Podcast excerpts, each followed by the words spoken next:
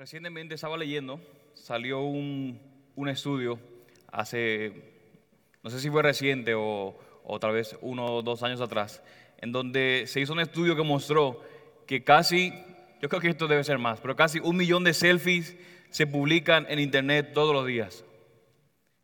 Y tal vez para que no saben lo que es selfies, un selfie es una persona que saca su teléfono y se saca una foto como que así y que, y que todos se vean. Pero pi- piensen en eso por, por un momento, mis hermanos.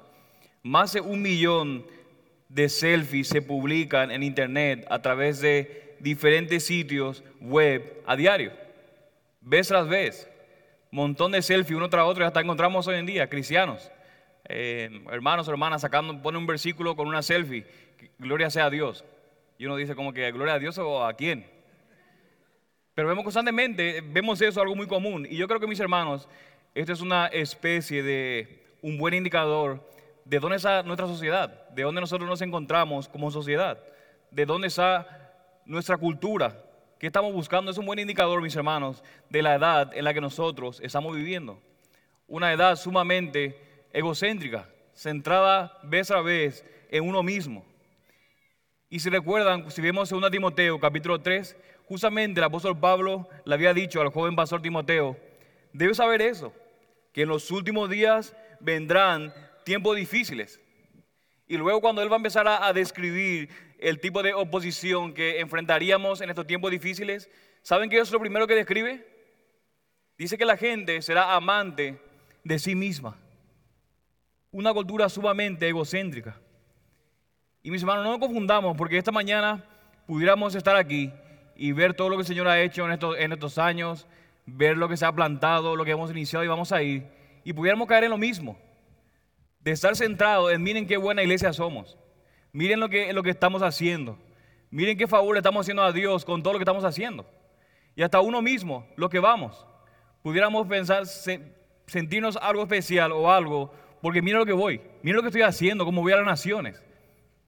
Sin embargo, mis hermanos, en esa mañana, el Salmo 67 que vamos a estudiar hoy, es una buena cura, un buen antídoto para poder vivir en una edad egocéntrica.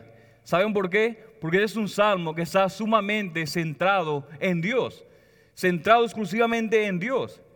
Y es un salmo que a medida que nosotros vamos, vamos viendo y a medida que nosotros llevamos nuestras peticiones a Dios y nos dirigimos a Dios, este salmo debe elevar nuestros ojos hacia Él y más allá de nosotros mismos.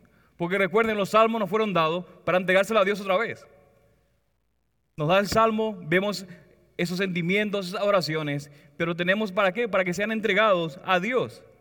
Y eso mismo lo que nos está apuntando este salmo. Un salmo que nos lleva una y otra vez a mostrar, a que nuestras peticiones sean centradas en Dios y a elevar nuestra mirada, nuestros ojos exclusivamente a Él y más allá de nosotros mismos, como personas, como iglesia, como congregación que podamos ser.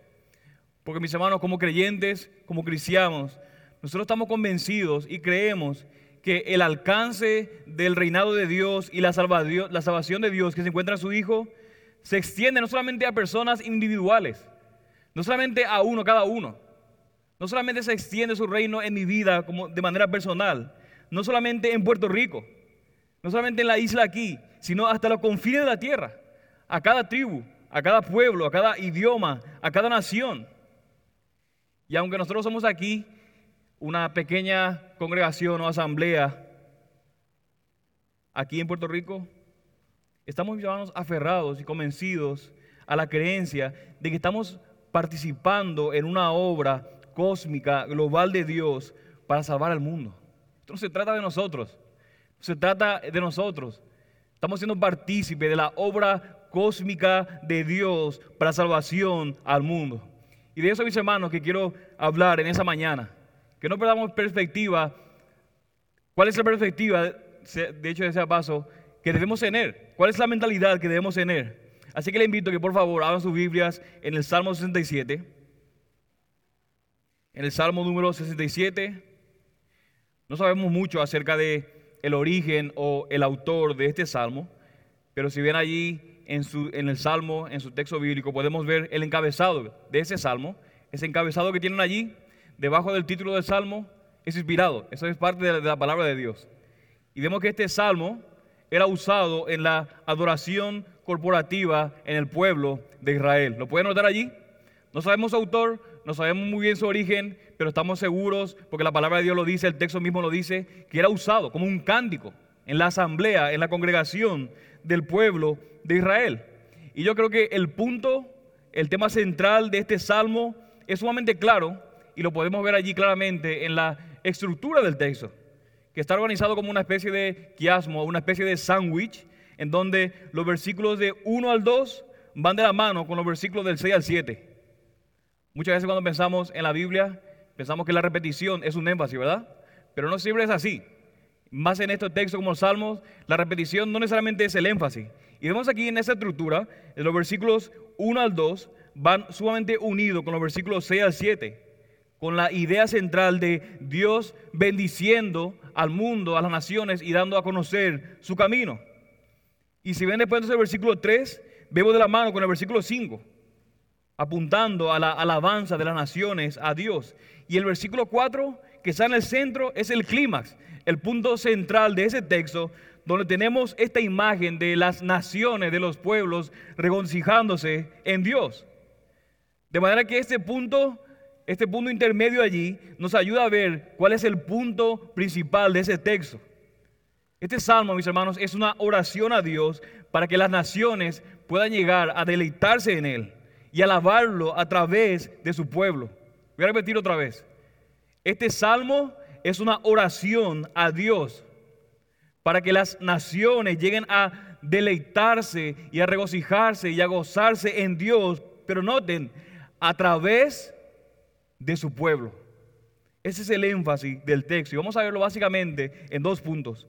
En los versículos del 3 al 5 veremos que Dios merece la adoración de todos los pueblos. Es lo primero que vamos a ver. Dios es merecedor de la alabanza de todos los pueblos, de todas las naciones.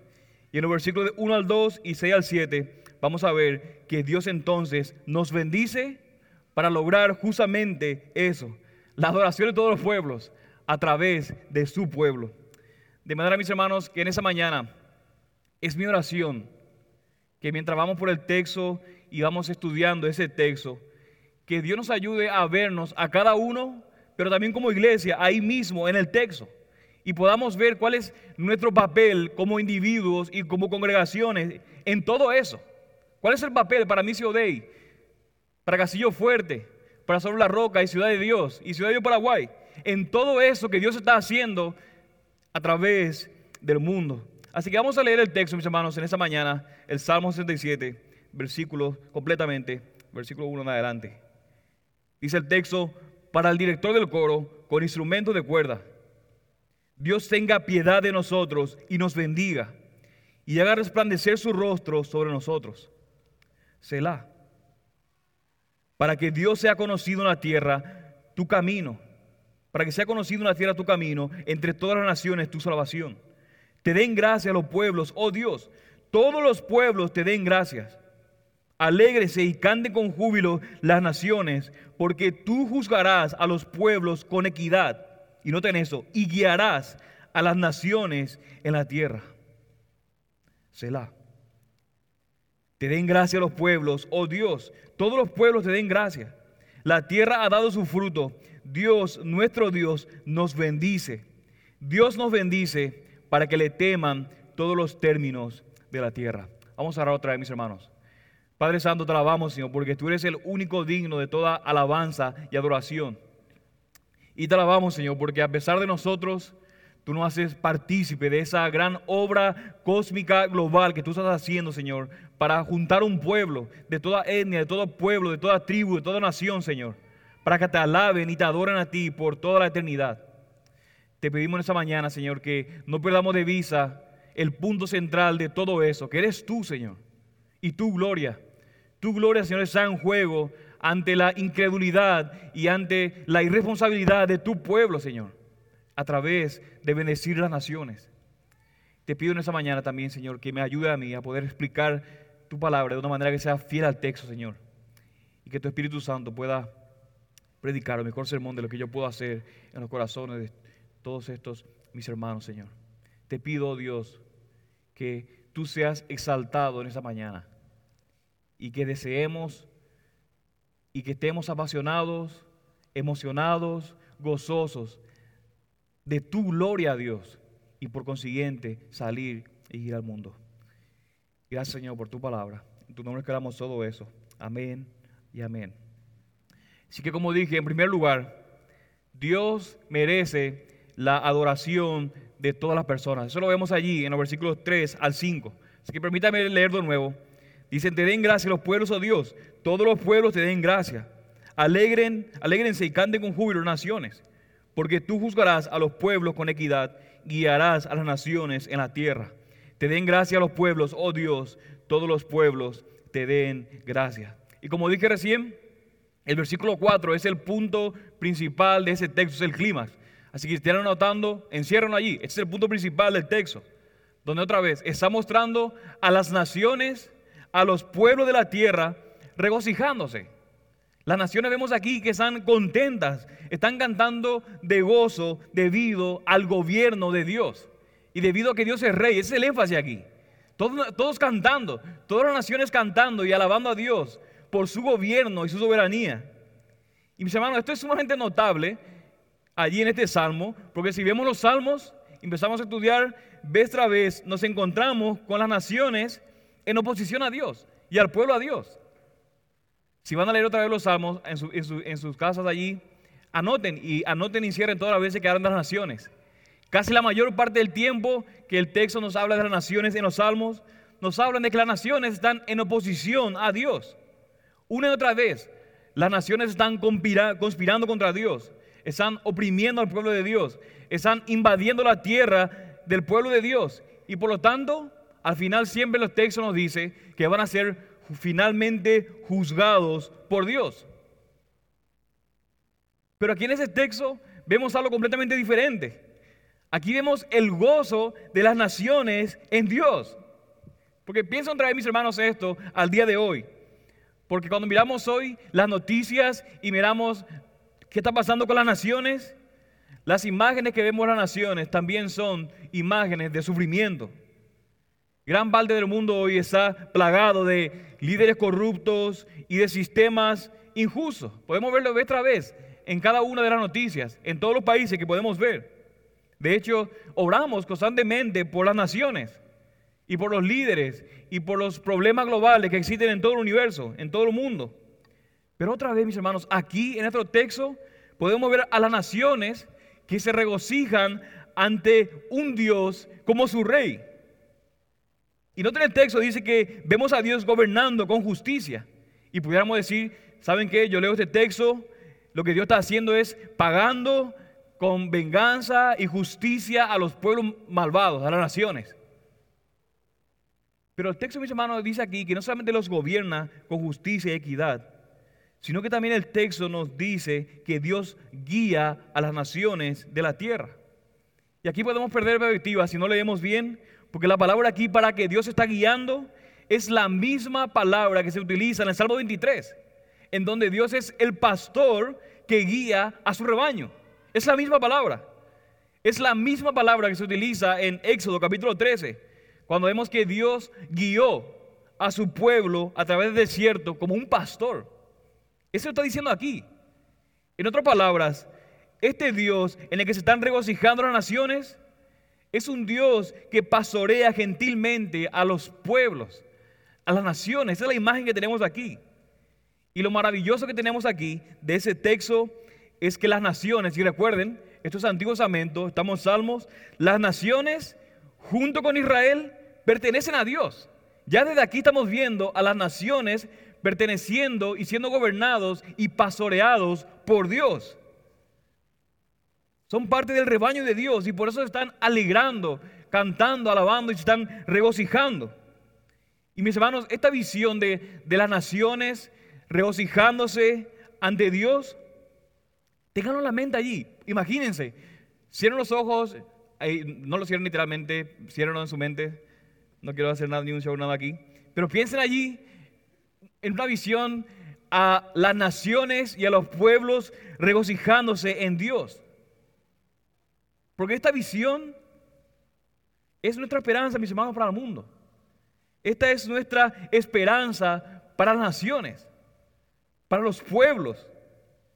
Y mis hermanos, yo creo que nosotros tenemos que estar sumamente agradecidos por todos los cristianos y los no cristianos que trabajan arduamente en el mundo haciendo ayuda social. Es terrible que podamos ver tanta violencia, esclavitud, pobreza, injusticia que existe en todo el mundo. Y es parte de la misericordia de Dios y de su gracia de Dios común que haya personas trabajando arduamente y de manera duro, duro con persistencia para luchar contra las injusticias. Y tenemos que estar agradecidos por ellos y orar por eso. Sin embargo, los creyentes no podemos quedarnos allí en la ayuda social.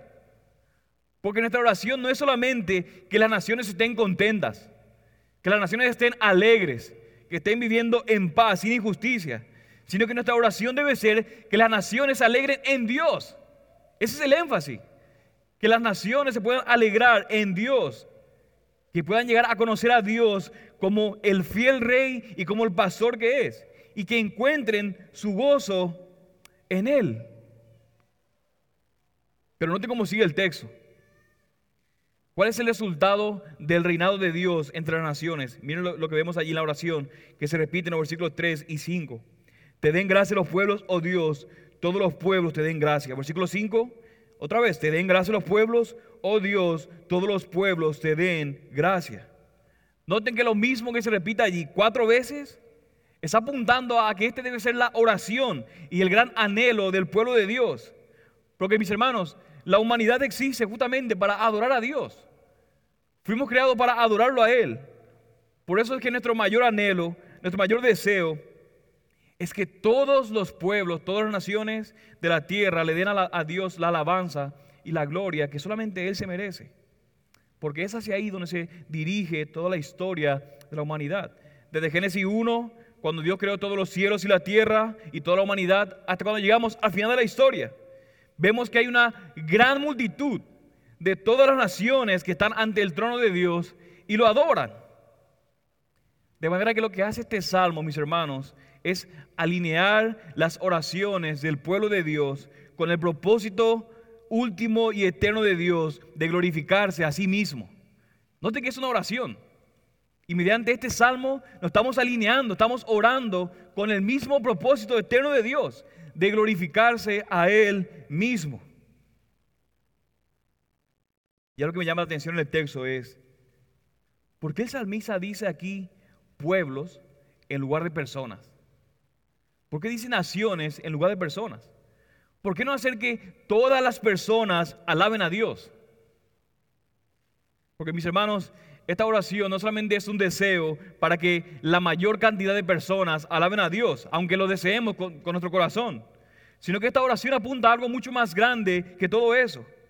Es una oración para que todos los pueblos, todas las naciones, todas las etnias, todas las tribus de la tierra, en toda su diversidad, alaben a Dios. Ese es el énfasis aquí. El objetivo no es simplemente de que Dios sea alabado por tantas personas como sea posible sino que el punto es que Dios sea alabado por todo tipo de personas y por todos los pueblos de la tierra. Y yo no sé, mis hermanos, para los que están metidos en misiones, tal vez Ruth y, y Diego y a uno más pudieran haber, nosotros no podemos saber con exactitud cuántos grupos de personas o cuántas etnias o cuántos pueblos hay en el mundo. Hay algunos que han hecho un esfuerzo de decir, mira, esta es la cantidad de etnias que hay, esta es la cantidad de etnias o pueblos o grupos que necesitan ser alcanzados. Yo no sé si podamos saber en algún momento con exactitud todo eso, para que podamos contarle y decir, bueno, ¿sabe qué? Cuando lleguemos a este último grupo que falta, podemos decir que lo logramos. Y resolvimos el problema de las misiones, porque hemos ido a toda etnia, a todo grupo y a toda nación. Pero el punto, mis hermanos, aquí es, y nuestro anhelo debe ser, que Dios sea adorado cada vez más, pero por todos los pueblos del mundo. Este es el énfasis, mis hermanos. De manera que de manera práctica pregunto, ¿estamos convencidos de que Dios merece la alabanza de todos los pueblos? ¿Estamos convencidos, mis hermanos, de que Dios es digno de toda alabanza, de toda gloria, pero de todos los pueblos. ¿Es a este Dios a quien estamos adorando? ¿Es a este Dios, mis hermanos? Estamos convencidos también de que es una ofensa a Dios y algo terrible, un pecado contra Dios, de que todavía haya pueblos en el mundo que le estén robando a Dios su gloria y que no tiene ninguna sola iglesia y ningún solo testigo de Dios regocijándose en Dios. ¿Estamos conscientes de que es una ofensa a Dios eso? ¿De que hayan personas que no glorifiquen a Dios? Porque mis hermanos, esto es lo que va a alimentar nuestra pasión, nuestro deseo por alcanzar lo perdido más que cualquier otra cosa. Y claro que sí, mis hermanos, los cristianos tenemos que tener un gran amor y como hemos visto muchas veces con el pastor Félix, nosotros tenemos que tener compasión vez tras vez por los perdidos. Pero por encima de eso, debemos tener una gran pasión por la gloria de Dios. Para que Dios reciba la gloria que solamente Él se merece. ¿Es a ese Dios que estamos adorando? ¿Es a ese Dios que tenemos en mente? Como cuando el pastor Xavier me llevó hace unos dos, tres días allí metido yo en Manatí. Después le cuento cómo llegué hasta allí, ni yo lo sé. Pero me llevó allí a comer a un restaurante criollo pequeñito allí en Manatí, que se llama como el, el tren de cano o algo así. Y comí allí y yo pensé, ¿cómo es que nadie me ha dicho por estos tres años que este existía antes? ¿Cómo rayos? Tenía que decirlo. ¿Cómo es que más personas no conocen este lugar allí en Manatí? Así también deberíamos sentir nosotros con Dios. Como aquellos que hemos llegado a conocer a Dios, deberíamos constantemente estar diciendo, ¿cómo puede ser que más personas no conozcan a Dios? ¿Cómo es posible que más personas no lo adoren? Y yo creo que muchas veces no nos hacemos esta pregunta porque nuestra mente, nuestro Dios es un Dios sumamente chico y pequeño. Por eso no hay manera, no hay nunca que uno pudiéramos decir, yo tengo un, un conocimiento exaltado de Dios y de Cristo. No. El conocimiento de Dios es infinito, por eso tenemos que crecer cada vez más en Él. Porque a medida que más conocimiento tenemos de quién es Él y conocimiento relacional, más eso va a opacar todos los temores y toda la realidad de nuestra vida. Así que mis hermanos, Es por eso que oramos y cantamos que los pueblos alaben, oh Dios, que las naciones se adoren. Porque no puede entrar en nuestra mente cómo es posible que hayan personas que no quieran adorar a Dios y que no lo glorifiquen, porque Él es el único que se merece. De manera, mis hermanos, haciendo una retrospectiva entre nosotros, si no nos apasiona, si no tenemos compasión de llegar a los perdidos, ¿qué dice esto de nosotros? ¿Será que no nos apasiona lo suficiente Dios? la pregunta es, ¿cómo llegamos allí? ¿Cómo llegarán, mis hermanos, las naciones a ese punto, según el texto, donde se regocijan y alaban a Dios? Así que en primer lugar hemos dicho que Dios merece la adoración de todos los pueblos. Pero en segundo lugar, Dios nos bendice a su pueblo para lograr esa meta. Y esto es lo que vemos allí en el versículo 1 al 2. Miren allí. Dios tenga piedad de nosotros y nos bendiga y haga resplandecer su rostro sobre nosotros, para que sea conocido en la tierra tu camino, entre todas las naciones tu salvación. De manera que como las naciones conocerán a Dios. Y en esos textos de aquí vemos la verdad más básica que existe, pero más increíble, que las naciones conocerán a Dios a través del pueblo de Dios. Las naciones van a conocer a Dios a través del pueblo de Dios. Ese es el mensaje que corre vez tras vez en toda la Biblia. En otras palabras, es a través de nosotros. Así que uno, uno se puede preguntar, ¿cómo es posible que no haya pueblos que adoren a Dios? La pregunta es, Dios ha determinado a su pueblo que pueblos lleguen a adorarlo y a conocerlo a Él. Es a través de su pueblo, a través de nosotros. Y eso podemos saber aquí básicamente en dos pasos. En primer lugar, vamos a ver que el mundo va a ver la bendición de Dios en nosotros. ¿Cómo es que el mundo llega a adorarlo a través de nosotros? En primer lugar, lo va a ver a Dios, va a ver la bendición de Dios en su pueblo. Eso es lo que dice allí en el versículo 1. Es una oración pidiendo la gracia y la bendición de Dios sobre nosotros. Pero noten mis hermanos en el texto que esta bendición no llega al pueblo de Dios por sus méritos. No llega al pueblo de Dios por sus obras o porque sean numerosos, o porque sean importantes. No, sino que viene exclusivamente por la gracia y la misericordia de Dios. Por eso que dice, ten piedad, oh Dios. Mis hermanos, si Dios nos va a bendecir y nos ha bendecido, es solamente porque Dios es un Dios bondadoso y misericordioso. Iglesia Bautista Ciudad de Dios y todas las iglesias no merecemos en lo absoluto las bendiciones que Dios nos ha dado por estos pasados años a cada uno de nosotros. No nos merecemos. Entonces, exclusivamente por la pura gracia y misericordia de Dios. De manera, mis hermanos, que la pasión por la gloria de Dios fluye de, de un corazón que ve a Dios abundantemente misericordioso y bondadoso. Por eso es que oramos, Dios ten piedad de nosotros. Perdónanos de nuestros pecados. Ten misericordia, no merecemos su bondad. A veces no oramos así. Porque a veces pensamos que Dios nos debe a nosotros, que yo le estoy haciendo un favor a Dios al irme allí. Yo le estoy haciendo un favor a Dios a irme y predicar. No, sino que nosotros debemos orar a Dios y clamar por su misericordia, por su bondad. Dios, por favor, ten piedad de nosotros. Ten misericordia. Note cómo versículo, versículo 1 sigue. Dios, ten piedad de nosotros y nos bendiga. ¿Qué es esa bendición aquí en el texto? ¿O, cómo se ve esa bendición? Bueno, ahí en el texto tenemos la idea de que Dios hace brillar, hace resplandecer su rostro sobre nosotros. Esta es la bendición sacerdotal de Número, capítulo, capítulo 6, tan famosa. esto es lo que está apuntando el texto allí, o repitiendo. Porque según el Antiguo Testamento, según el Antiguo Testamento, Israel tenía que ser una luz para las naciones. Dios iba a resplandecer su rostro sobre Israel, de manera que la Israel iba a resplandecer la gloria de Dios a las naciones. Ese es el punto. Dios lo iba a resplandecer su rostro para que las naciones sean resplandecidas por Israel, porque Dios lo resplandeció a Israel. Dios iba a bendecir y las naciones iban a ser atraídas hacia Israel y hacia la gloria de Dios al ver al pueblo de Israel. Sin embargo, en última instancia, Israel falló con su tarea de hacer eso. Pero donde Israel falló, Jesucristo triunfó.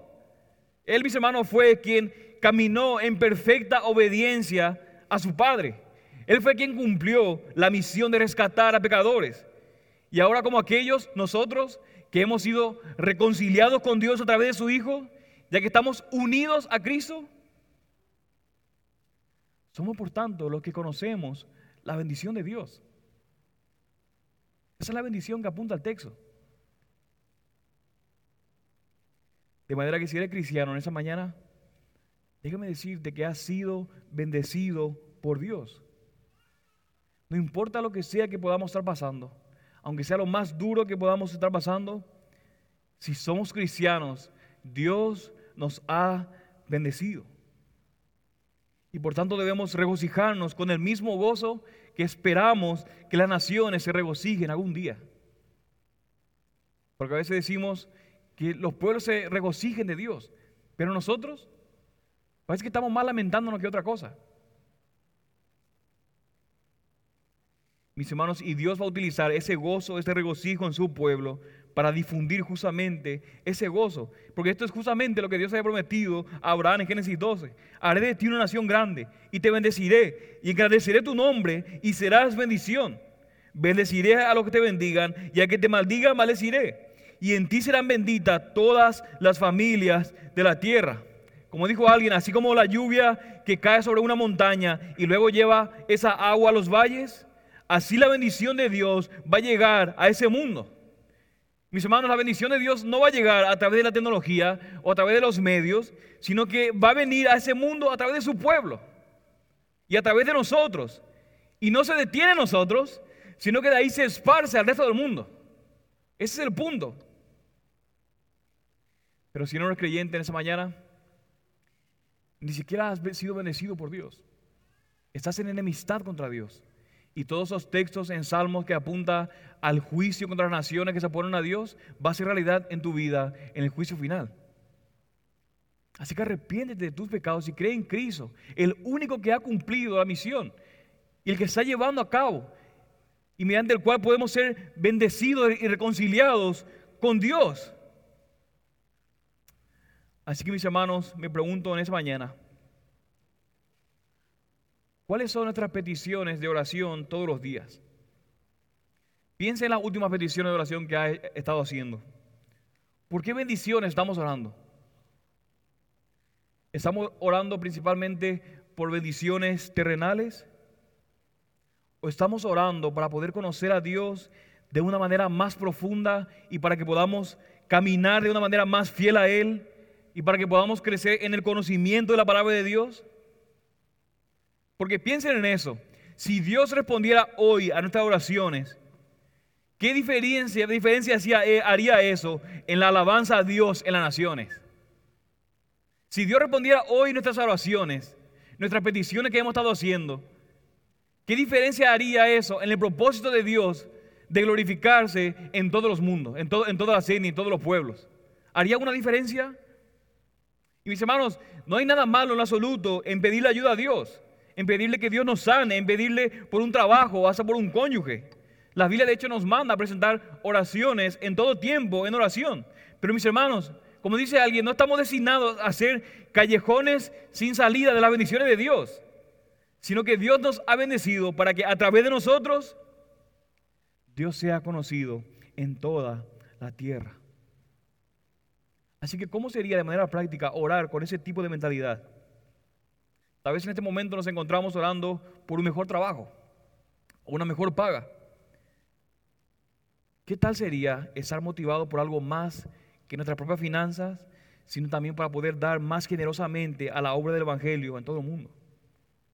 O muchas veces, o muchos de nosotros también nos encontramos orando por la salvación de nuestros hijos.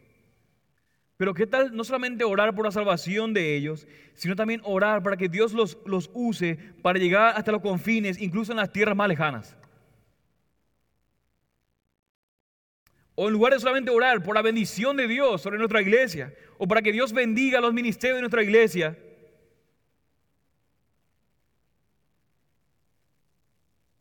debemos también orar para que a través de nosotros, mis hermanos, muchas iglesias aquí en la isla y alrededor del mundo sean bendecidas. No solamente por nosotros, sino que también para que a través de nosotros las naciones puedan ser bendecidas. Y mis hermanos, otra vez, no me malinterpreten, no estoy diciendo en lo absoluto que debemos negociar con Dios como si, si me das esa promoción, te daré ahora más dinero para las naciones. No, por favor, no haga eso en lo absoluto. Sino que el punto, mis hermanos, es que nuestros corazones estén fundamentalmente guiados y orientados hacia Dios cada vez que pedimos algo. Ese es el punto, que nuestras oraciones sean teocéntricas, centrados en Dios y en su gloria. Y que constantemente y, y todas nuestras oraciones, hasta lo más mínimo, sea impregnado por la pasión que tenemos de su gloria. Y no solamente sobre nosotros, que seamos benditos nosotros, sino que también que Dios sea glorificado a través de nosotros. Así que mis hermanos, ¿cómo sería para nosotros orar con esa mentalidad. Y como nosotros no somos muy buenos, no somos muy inteligentes, como dice por allí, el texto mismo lo muestra. ¿Cómo sería orar? Dios, ten piedad de nosotros y bendícenos. Ten misericordia, oh Dios, y bendícenos para que sea conocido en la tierra tu camino. De manera que, ¿cómo llegará, mis hermanos, en primer lugar, el mundo a adorar a Dios? Viendo la bendición de Dios en nosotros pero en segundo lugar también escuchando la palabra de Dios a través de nosotros. Noten el versículo 2. Para que sea conocido en la tierra tu camino, entre todas las naciones tu salvación. En otras palabras, los caminos de Dios deben conocerse en la tierra. No solamente ver a nosotros la bendición que podemos tener de ser hijo de Dios, sino que también deben conocer el camino. Porque no va, no va a venir por los... Y esto es lo que significa el Evangelio, no es viéndonos nosotros, pero también a través de enseñar, demostrar que los caminos de Dios deben conocerse en la tierra, tienen que ser entendidos en las naciones.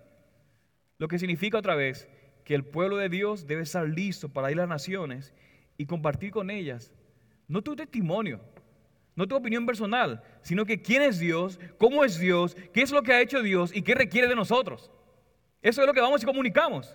En otras palabras, tenemos que estar listos para obedecer nada más y nada menos que el mandamiento de Jesús de Mateo 28, la gran comisión. Toda autoridad me ha sido dada en el cielo y en la tierra. ¿Y a qué? ¿A ir nada más? No, a ser discípulos de todas las naciones.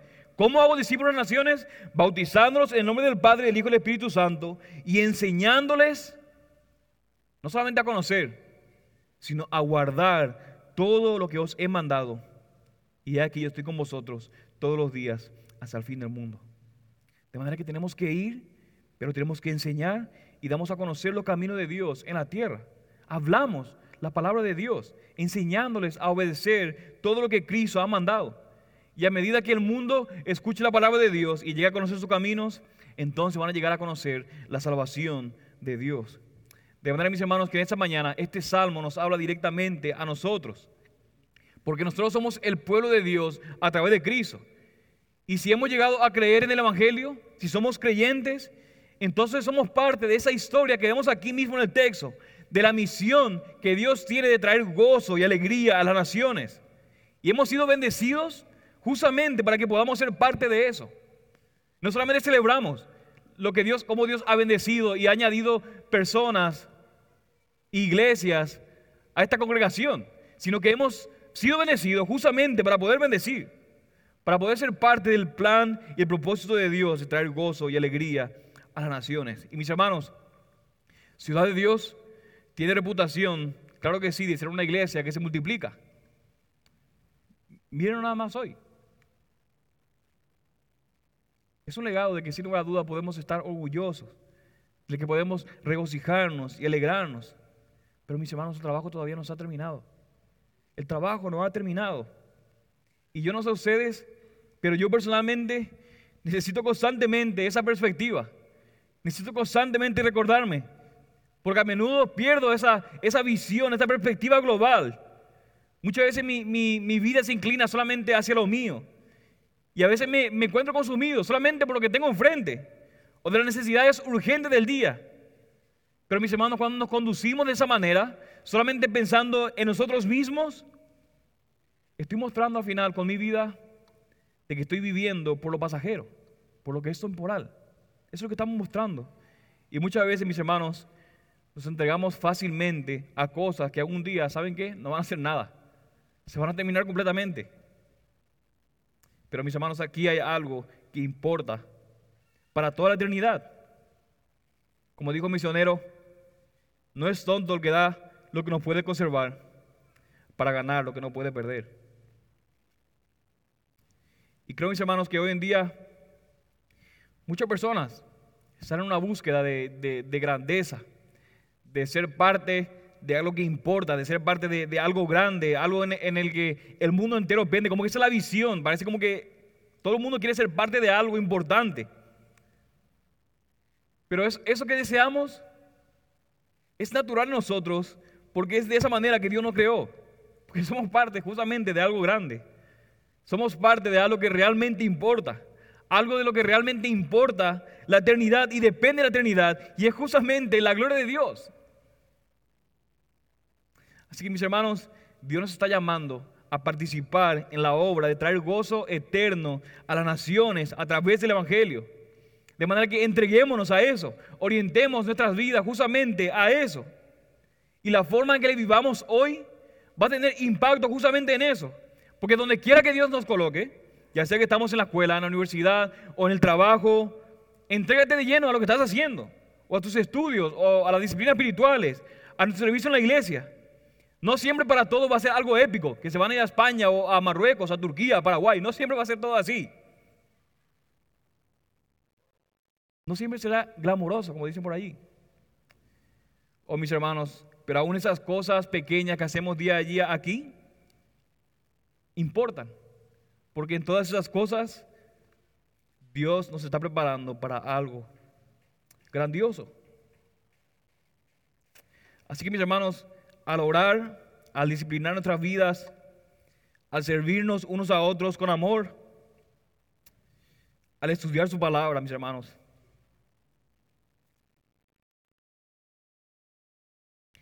Al llegar a conocer el Evangelio de manera más profunda y rica, estamos siendo preparados para ser usados por Dios entre las naciones.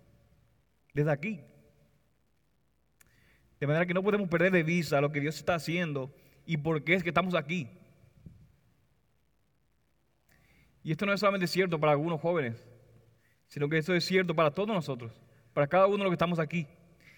Hermanos y hermanas, jóvenes y mayores, jubilados o trabajando, familia joven recién casada, familia con muchos años de casados, lo que sea, Dios tiene un papel para cada uno de nosotros que debemos desempeñar para traer salvación a las naciones. Y eso también es cierto para mí. Porque a veces me pregunto, y otra vez, debo estar recordándome constantemente,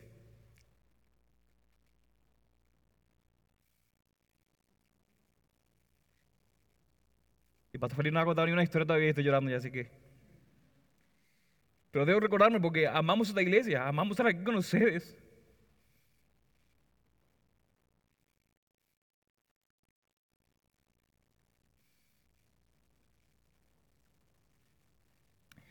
Y ser parte de lo que está pasando aquí en la isla. Amamos estar con, amamos estar con mis amados hermanos, pastores. Y es muy, es muy cómodo estar aquí de cierta manera.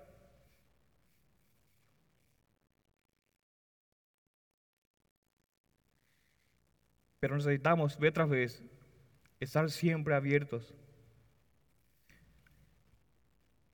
al llamado de Dios para cada uno de nosotros en nuestra vida.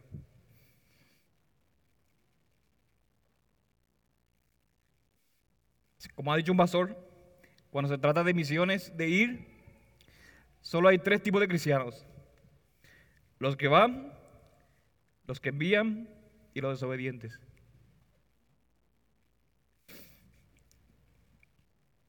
¿En dónde estás? Y mis hermanos, los versículos 6 y 7 dan una conclusión perfecta para este salmo y ahí es donde vamos a terminar esa mañana. Nota el versículo 6. La tierra ha dado su fruto.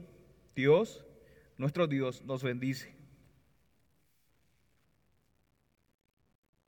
Dios nos bendice para que le teman todos los términos de la tierra. Y otra vez, estos versículos están repitiendo los mismos temas de los versículos 1 y 2, pero con la diferencia de que ahora miran hacia el futuro. Y muchos comentaristas debaten sobre cómo debemos traducir este versículo 6, ya sea que esté en tiempo pasado o si estuviera el tiempo futuro o como si ya ha llegado la cosecha o si mirando hacia adelante. Y sin entrar obviamente en las complejidades de aquí del texto hebreo, creo que este versículo 6, mis hermanos, es justamente un reflejo del hecho de que ya ha llegado la cosecha. Ya hoy ha llegado la cosecha. Ya hoy Dios está bendiciendo a su pueblo. Dios nos ha bendecido, por lo tanto debemos participar activamente en dar a conocer los caminos de Dios a las naciones. Y así es como con nosotros, hermanos. Dios nos ha bendecido. A mirar lo que ha pasado en estos tres años, casi tres años. Incluso esta mañana aquí, todos unidos, diferentes iglesias. Pero hermanos, podemos ver claramente las evidencias de cuán misericordioso ha sido Dios con nosotros. De cuánto nos ha bendecido. No podemos negar esa verdad. Dios ha sido bueno con nosotros. Por lo tanto, pienso en mi vida y debemos pensar, ¿cómo no hablar? ¿Cómo no ir y dar a conocer a los que nos rodean? Pero como dice Miguel Núñez, no es tan simple como parece. Porque incluso mientras deseo eso, estamos llenos de miedo, de dudas. Tal vez todos nosotros, ¿no es así? ¿Será que Dios podrá sostenernos? ¿Podrá Dios protegernos? ¿Va a proveer todo lo que necesitamos? ¿Podremos cuidar a nuestros hijos?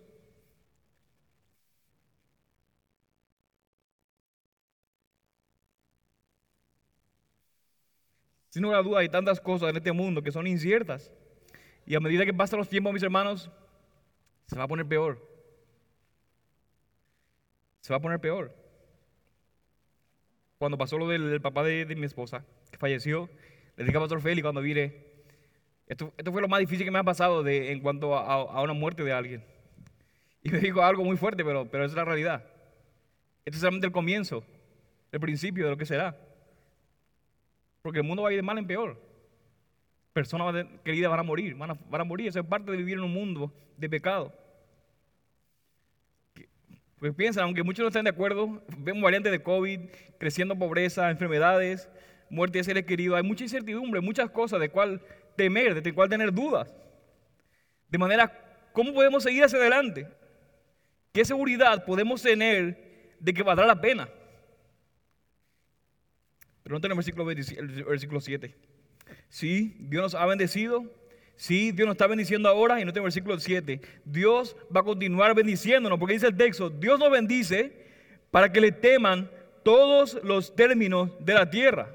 Así que sí, mis hermanos, Dios nos está bendiciendo ahora, pero no dejará, no dejará de ser nunca fiel. Él nos bendecirá también en el futuro. Su rostro no dejará de resplandecer sobre nosotros. Como dijo el mismo Jesús, yo estaré con ustedes siempre. ¿Hasta cuándo? Hasta el fin de los tiempos. En otras palabras, estaré con cada uno de ustedes hasta el día en que se cumpla el versículo 7 y todos los confines de la tierra le teman. Así que podemos ver que esto ya no es una oración. Es la promesa de Dios. Que todos los confines de la tierra doblarán su rodilla ante Cristo en gozosa adoración. Y tenemos un papel, mis hermanos, en esa obra que Dios está llevando a cabo. Porque nosotros un día veremos ese día en el que toda rodilla se va a doblar, toda lengua va a confesar que Jesús es el Señor, para la gloria de Dios Padre. Y será justamente, ¿cuándo será eso? Cuando las naciones, los pueblos del mundo conozcan a Cristo, lo reconozcan como su Rey y se regocijen en Él. Así que no debemos temer. Estamos llorando, sí, pero vamos a regocijarnos en Dios mismo.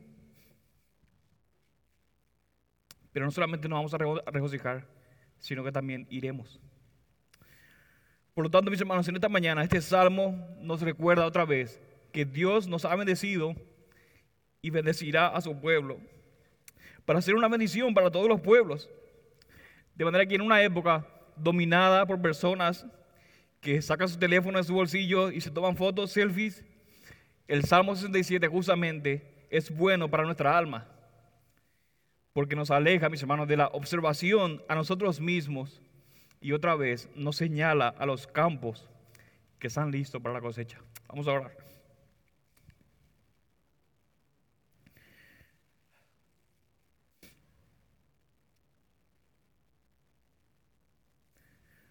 Padre Celestial, en esta mañana